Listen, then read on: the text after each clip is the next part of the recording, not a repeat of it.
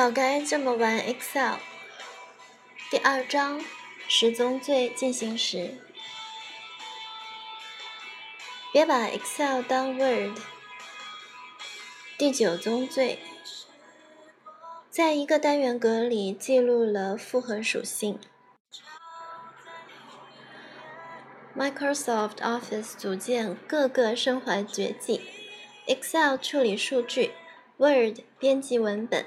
PPT 演示汇报，可如果我们用 Excel 演示汇报，Word 处理数据，PPT 编辑文本，就会天下大乱。很多人不喜欢用 Word，总是抱怨在 Word 里做一张表格有多么痛苦，尤其是调整表格格式，费了九牛二虎之力，也未必能如愿以偿。但你若愿意在 Excel 中事先编辑好表格，贴入 Word，事情就简单多了。可见，专业的事应该由专业的工具来完成。再来说 Excel，作为数据处理工具，Excel 看重的是数据属性，而非文字描述。属性这个东西，一就是一，二就是二。不能混为一谈，就好像聊天软件的登录界面，账号和密码一定要分开填写，因为这两个信息的属性不同。从没见过哪个系统提示，请同时输入账号及密码。同样，Excel 中的元数据表里也不能将多个属性放在同一个单元格里，所以。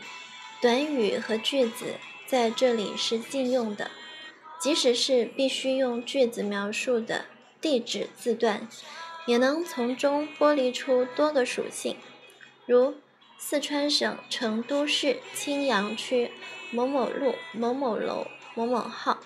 在物流企业的管理要求下，它会变成四川省顿号成都市顿号。青羊区顿号某某路某某楼某某号，根据这四个属性，才能掌握省市区的配送情况。本例既然是请假明细，表明请假状态的属性就必须清晰。但原表中 B 列包含两个属性，姓名和请假类别；F 列也包含两个属性。扣款天数和扣款金额。于是，要还原成正确的原数据表，就需要将不同的属性分列于不同的数据列。Excel 不是 Word，别在原数据表中写文章。破坏指数五星，更正难度五星。可以不可以出现在 Excel 元数据表中的元素？可以的是日期、数值、单词、公式、文字描述；不可以的是符号、短语、句子、中文数值、外星语；不推荐的是图形、批注。小技巧：切开单元格，在 Excel 中。运用数据分裂功能，可以将单元格内容切开。Excel 提供了两种切法：按分隔符号或者按固定宽度。按分隔符号切，需要单元格内容有相同的分隔符号；按固定宽度切，则对单元格中的文本长度有要求。至于选择哪一种方式，要根据数据情况而定。我们还以把 Excel 当 Word 的请假明细表为例，见图二杠五十三，用分列功能来切分属性。分列之前，先要分析单元格数据。F 列的数据内容很标准，应扣天数一，应扣工资负五十。整列数据的文本长度分布为四幺四 n，即四个中文字加一个数字加四个中文字加 n 个数字，所以可以按固定宽度进行切分。步骤如下：第一步，选中待分裂的单元格，只能是同列，调用数据分裂命令。第二步，选中固定宽度，进入下一步。单击鼠标左键设置切分点，切错了没关系，只需双击鼠标即可删除分隔箭头。第三步，切好之后点击完成。学技能要懂得逆向思维，学会了切就要学会拼。AND 是 Excel 中的特殊运算符。与加减乘除不同，它代表合并，即拼接多个单元格的数据内容。只需借助 AND 运算符，就可以将被拆分的数据再次合并到同一个单元格。参考公式为等于 B2 AND C2 AND D2 AND E2。你一定有更值得拼起来的数据，那就用这招试试看吧。分类汇总不是手工活儿。第十宗罪，汇总表误用手工来做。用手工做分类汇总表是一种越俎代庖的行为，用通俗的话讲，就是多管闲事。分类汇总的事，Excel 最擅长做，可对于我们却是极大的挑战。所以这个闲事不好管，也不需要管。做表格工作要学会避重就轻。分类汇总表有几个层次，初级是一维汇总表，仅对一个字段进行汇总，比如求每个月的请假总天数。中级是二维一级汇总表，对两个字段进行汇总，是最常见的分类汇总表。此类汇总表既有标题行，也有标题列，在横纵坐标的交集处显示汇总数据。比如，求每个月每个员工的请假总天数，月份为标题列。员工姓名为标题行，在交叉单元格处得到某员工某月的请假总天数。高级是二维多级汇总表，对两个字段以上进行汇总。如本例求每个月每个员工不同请假类型的请假总天数。如果继续增加汇总难度，还可以求。每个月每个员工按性别以及请假类型不同的请假总天数，只要原数据的字段足够多，汇总表的角度和层级就可以无限变换。即使你是铁臂阿童木或者无敌铁金刚，如果只靠手工作，终有被累垮的一天。手工做汇总表有两种情况，第一种是只有分类汇总表，没有原数据表。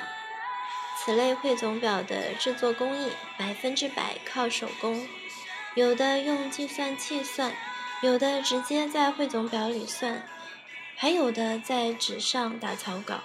总而言之，每个汇总数据都是用键盘敲进去的，算好填进表格的也就罢了。反正也没想找回原始记录，在汇总表里算的见图二杠五十九，好像有点原数据的意思，但仔细推敲又不是那么回事儿。经过一段时间，公式里数据的来由，我们一定会完全忘记。破坏指数五星，更正难度五星。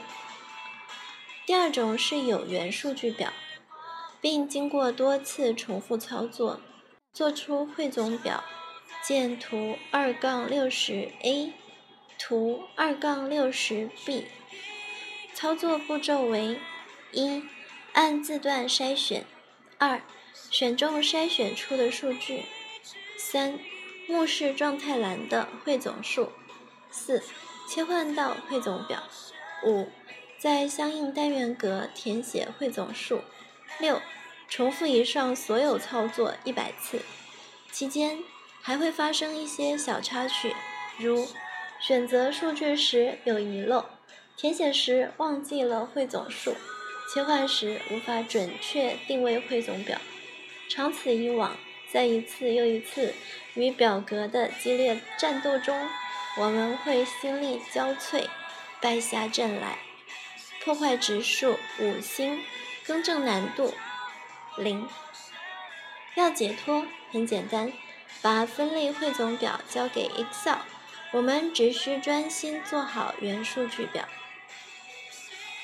别看我现在侃侃而谈，两千零三年刚参加工作的时候，我的第一个工作任务就是做一份汇总表，需要汇总两千零二年全年每个月各类产品在各地区的销售情况。这张表。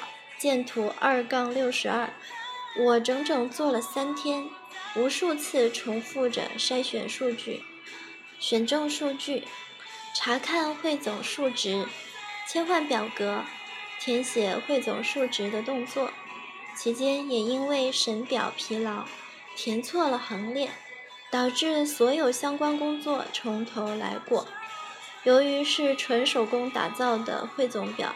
直到向老板交差的时候，我也不敢拍着胸脯保证数据完全没有遗漏和错误。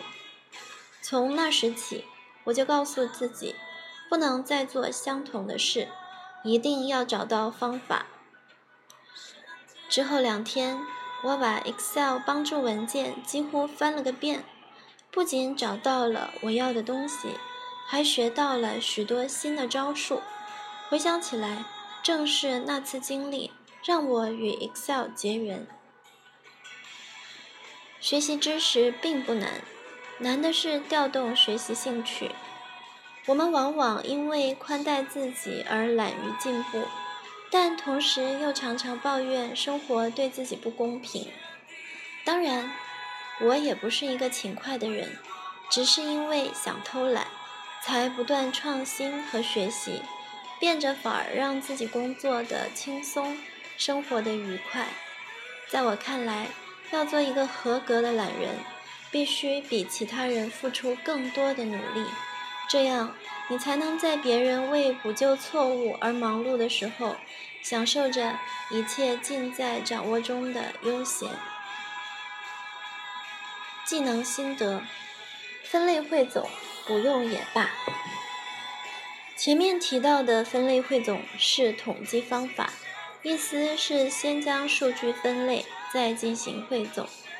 在数据菜单里有一项功能也叫分类汇总，可这项功能我不推荐大家常用。坦率讲，直到今天，我玩 Excel 已经七年了，使用这项功能的次数还不到五次。本书读到现在。希望大家已经逐渐明确了一个概念，在原数据表里不需要做任何汇总动作，可偏偏分类汇总功能是在原数据表里使用的。它的功用是有条件的让我们看到几个汇总数，而不是变出分类汇总表。所以它并不是我开篇提到的变表利器。况且。使用它还有前提条件，是有条件就代表需要更多的操作，这不符合懒人一切从简的做事风格。我的观点是，分类汇总功能不用也罢。图二杠六十三是一张办公用品零用表，对它直接使用分类汇总，是得不到按科室汇总的数据的。见图二杠六十四。必须先将科室列排序，见图二杠六十五，再用分类汇总功能，才能得到正确结果。见图二杠六十六。在以上这些表格中所犯的错误，都是发生在我们身边的真实案例。正是由于他们的存在，我们的工作才会太忙太累，却又体现不出价值。错误的表格会让你即使付出多倍努力，也只能得到差强人意的结果。现在你应该明白，为什么一百个技能也胜不过一张正确的原数据表。因为巧妇难为无米之炊，做饭的手艺再好，没米也是白搭。讲到这里，你可能会说，你都还没有教我们怎么做天下第一表呢。别着急，先知道了什么不能做，再说什么能做，怎么做。原数据表是 Excel 的灵魂，但不是全部。下一章我将为大家勾画一个完整的 Excel，并告诉你一个闻所未闻的谬论。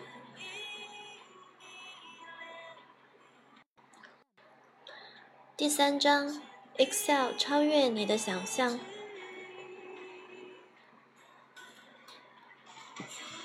要玩转一个工具，首先得知道它是什么。如果要用一句话概括 Excel 的本质，我会说它是管理利器。Excel 的作用可大可小，小到记录一两条数据，大到决定企业存亡。它对于管理的意义远远超乎我们的想象。况且，Excel 不仅仅是一张表格，还是一个系统。第一节，三表概念。难道 Excel 也是系统？对于简单却未知的现象，我都特别有兴趣一探究竟。有一段时间，我闲来无事，就瞎琢磨：为什么新建的空白工作簿默认有三张工作表，而不是一张或两张？直到有一天。我得出了一个令人兴奋的结论：Excel 也是系统。于是三表概念诞生了。但是我把它称为谬论。虽然推理过程和概念都很靠谱，但微软设计 Excel 的初衷却未必如此。凡是没有经过官方认证的，我把它们通通叫做谬论。可正是这个谬论。一直以来指导着我的 Excel 工作和学习，依托三表概念，我设计出了一张又一张精彩绝伦的表格，完成了不可思议的工作。用央仓加措式的话来说，就是你信或者不信它，它就在那里，有理有据；你懂或者不懂它，它就在那里，不悲不喜。你用或者不用它，它就在那里，随时待命。Excel 和系统哪里不一样？不少人认为 Excel 只是一张表格而已，怎么能和系统比？系统可比它高级很多。但在我看来，从数据处理的角度，两者在本质上是没有区别的。系统数据有三大部分。配置参数、元数据、汇总报表。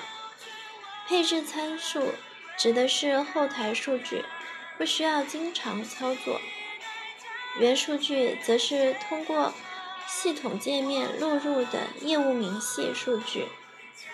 汇总报表由系统自动生成。对于银行的信用卡系统，客户申请信用卡时填写的资料是配置参数。每次刷卡消费的明细是原数据，月底收到的信用卡账单是汇总报表。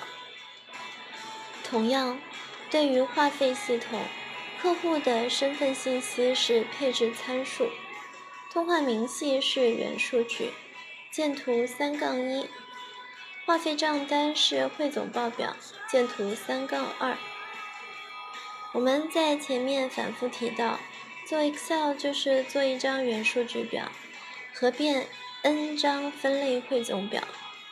这从思维逻辑和操作模式上看，都与系统相同。只要再加上一张参数表，Excel 活脱脱就是一个系统，不是吗？这就是三表概念。如此解读默认三张表。三表概念的定义：一个完整的工作簿只有三张工作表。新建的 Excel 空白工作簿默认有三张工作表：Sheet 一、Sheet 二、Sheet 三。按照系统的逻辑，这三张工作表分别是参数表、原数据表、分类汇总表，不多不少，刚刚好。第一张参数表，参数表里的数据可以等同于系统的配置参数。供原数据表和分类汇总表调用，属于基础数据，通常为表示数据匹配关系或者某属性明细等，不会经常变更的数据。以办公用品领用表为例，可以作为参数的是各处使列表、办公用品种类和数量单位的匹配关系列表、月份列表。见图三杠四。要知道，原数据表里的数据不是所有都需要手工填写，有的可以通过函数自动关联，如输入领用物品为圆珠笔，Excel 会自动匹配数量单位之，并填写在指定单元格。另外，为了限定单元格的录入内容。结合数据有效性和定义名称进行设置，既可以在原数据表里用选择的方式录入指定内容，但是想要活用参数表并真正理解它的内涵，需要很多技能知识作为辅助，这里就不再详细探讨。重要的是让大家知道参数表这个概念。第二章，元数据表。原数据表即天下第一表，我们也可以把它称为操作表。它等同于系统的录入界面。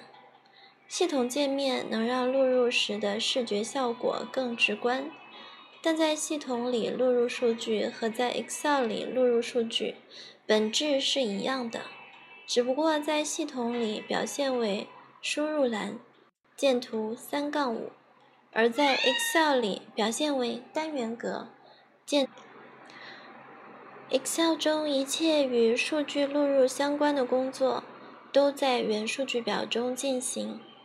我们的日常工作最主要的就是做好原数据表。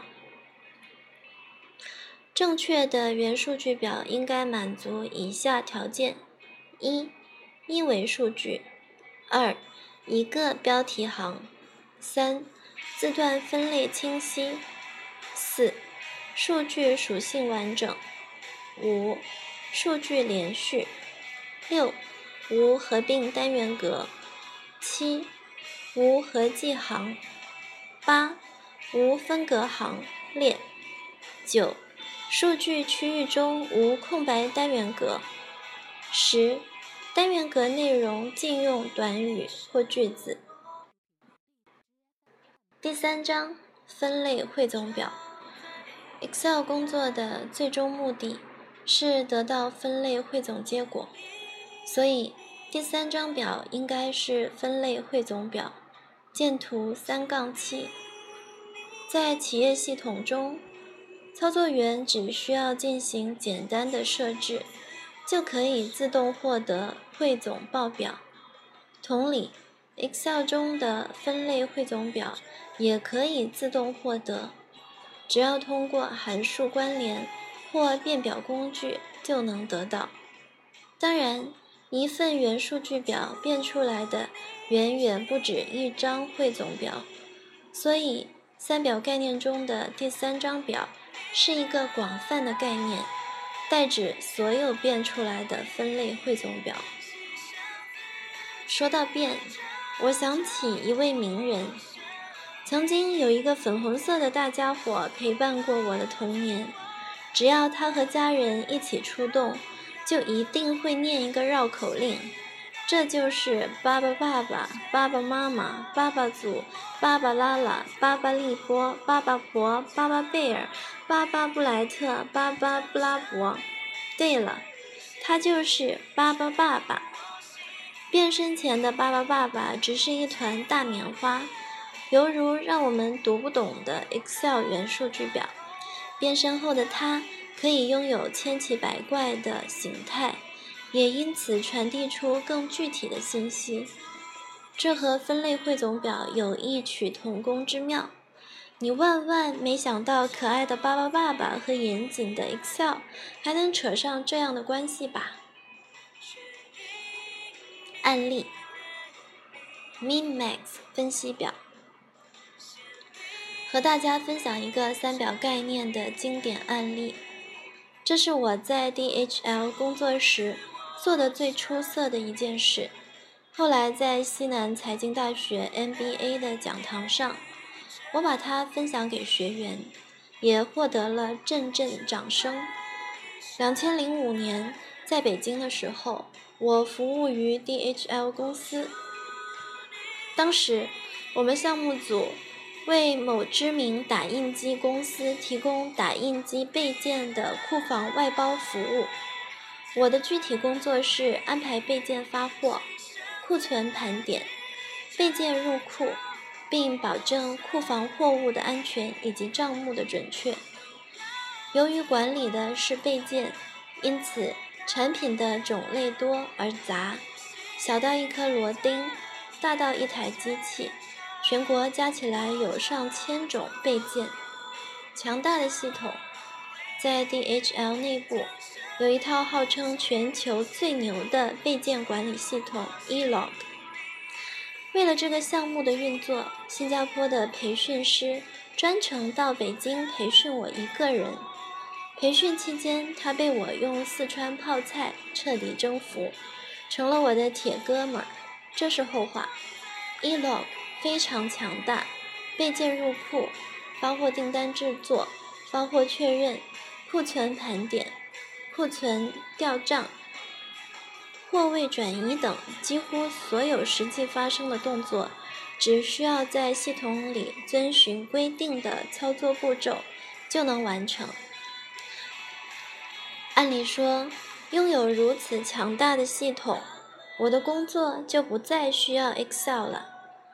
但当有一天面对客户的一项新要求时，我首先想到的却是 Excel。变态的要求。事情的起因是这样的：由于备件库存关系着该品牌维修点的服务品质和公司现金流，备件一旦缺货，维修周期就会变长。这样一来，前来维修的客人对品牌满意度就会下降，而如果备件过多，又会造成资金积压。和备件长时间存放的固定损耗，所以出于精细化管理的目的，客户要求我们增加一项服务：每日提供全国所有库房所有备件的及时在库数量以及行动建议。表哥表姐一看就明白，如果没有系统的支持，要提供这么大数据量的分析报表。并且每日都要提供，不掌握方法就意味着要为这项工作专门安排一个人，并且这个专人还未必能圆满完成任务。而所谓行动建议，其实就是预警。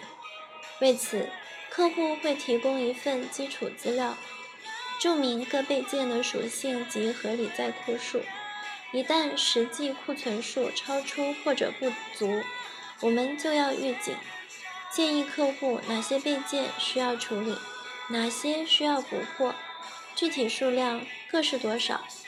此外，我们还必须提供更个性化的服务，如按照客户要求将 R 零零零幺和零零零幺型号归为一类，而 R 零零零二和零零零二则分开统计。客户的这些要求用 eLog 也能实现，但是二次开发费用不菲，而且为了一个项目去修改全球通用的系统，也非常不现实。最后我只能自己想办法。神奇的设计，庞大的数据、交织的线索，还要达成复杂的目的，应该从哪里下手呢？幸好我当时已经参透了三表概念，所以思路很清晰。首先，明确做这件事只需要三张工作表；其次，确定数据身份，据此判定。它们分别属于哪张工作表？然后设计分类汇总表样式，最后设置数据关联，根据参数和原数据自动获得分类汇总结果。确定数据身份比较容易，A 表中的数据是备件属性，不会经常变更，所以是参数，放入参数表。B 表中的三列数据是 e-log 导出的库存明细，该数据每天都在变化，又是一维数据格式，是标准的元数据，放入元数据表。两张表都有了，现在要设计分类汇总表，分解客户的要求。首先。汇总表应该按库房和备件种类对在库数进行汇总，是一张二维汇总表。同时，全国各库房同一备件的总数要与该备件属性中的最大、最小库存数做对比。最后，对比结果和数值要显示为醒目的单元格格式，以达到预警效果。基于此。我设计出了 C 表的样式，一切准备就绪，一个神奇的效果显现了：复制粘贴从系统导出的三列数据，就能自动得到一份完整的分析报告。客户要求的每日提供全国库存分析建议，一个员工只需要一分钟，不用掌握任何技能。就能准确无误地完成数据关联的思路。另外，我把数据关联的主要思路分享给有函数基础并对此感兴趣的朋友。一，C 表 B 到 C 列，用 A 列数据备件型号到 A 表进行匹配，返回对应的 min-max 值。用函数 VLOOKUP。二，C 表 D 到 I 列，用 A 列数据备件型号，分别与 D 到 I 标题数据库房名称组合，再与 B 表 A、C 列的组合匹配，返回对应的求和值，函数 SUMIF。三。C 表 J 列返回 D 到 I 列的求和值，库存总数，函数 sum。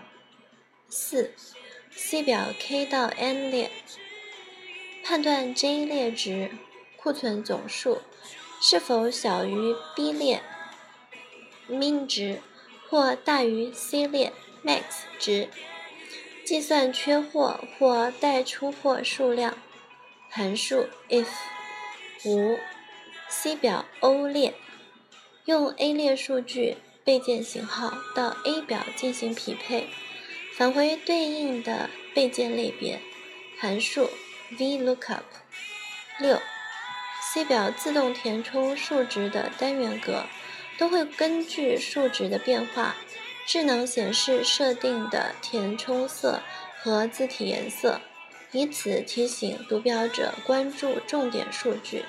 技能条件格式只需一分钟。有了这份 Min-Max 表，生成客户需要的报告只需一分钟。一、下载系统数据五十秒。二、复制数据粘贴到原数据表十秒。三、汇总表自动获得零秒。造福后来人。Min-Max 分析表模型对于该项目意义非凡。首先，在零成本的情况下，我很便宜，为客户提供了个性化的增值服务，既为公司省了钱，又提高了客户满意度。其次，建立了工作标准。最大限度地杜绝了人为因素造成的数据统计错误，最后把一件不可能一日完成的任务变为一件完成。不仅如此，这份表格对企业管理也产生了深远的影响。企业最担心核心岗位员工辞职后的知识流失，虽然外企规定了严谨的交接程序。但也无法避免员工辞职对工作带来的影响。如果没有智能的 Min-Max 分析表模型，要为客户提供数据量如此庞大的分析表，接班人是很难立即上手的，甚至会完全摸不着头脑。这对公司和客户都是很痛苦的事情，因为在交接阶段，由于工作效率和品质。都无法得到保证，很容易给客户留下不好的印象，从而影响双方好不容易建立起来的良好合作关系。如果将工作智能化、规范化，并撰写成文，包括流程文档、流程图以及标准文档，就有了执行标准和参考依据。工作受员工个人素质影响的程度也会大大下降。所以，在我离开 DHL 以后，这份 Mimax 表依然服务于这个项目。更有趣的是，人力资源部为该项目招聘新人的时候，只需要问：“你会复制粘贴吗？”职场感悟：用美食叩开人际交往的大门。混迹职场，人际交往能力尤为重要。可有时候我们不善言辞，不胜酒力，不会唱卡拉 OK，也没有特殊的才艺，要怎样才能给别人留下好印象呢？民以食为天，没有人会拒绝美食。无论我们有没有特殊才能，各地都一定有特产，家里也总有几个拿手好菜。无论到外地出差，还是回家休假，返回公司的时候，给同事带点儿特产，量不在多，心意到了就行。中午在公司用餐时，也可以分享自家秘制的腐乳咸菜。俗话说，拿人手短，吃人嘴软，小小美食，三两下就能搞定你的同事。我就是用四川泡菜。把 Elog 的新加坡培训师涛涛成功变成了一个铁哥们儿，而且我相信，在以前同事的印象中，我和牛肉干、豆腐干、泡菜、香肠、米花糖一定是划等号的。如果你觉得在工作场合大张旗鼓的派发食物不合适，也可以借鉴一家外企的经验。这家外企的办公室里有一片区域，称为 pantry，食品储藏室，里面放着小饼干、牛奶、饮料、咖啡等，这样员工早上可以吃点点心，下午工作累了还能喝个咖啡。这家公司的员工出差回来，几乎都会给同事带特产，但由于办公室人比较多，上班时间不方便打扰别人。尤其是在单间的老板们，于是他们就把特产交给行政人员，行政人员会在特产的包装上写 “Thanks for 某某某”，然后放到储藏室显眼的位置。这样大家看到了可以自己取用也知道这份心意来自谁。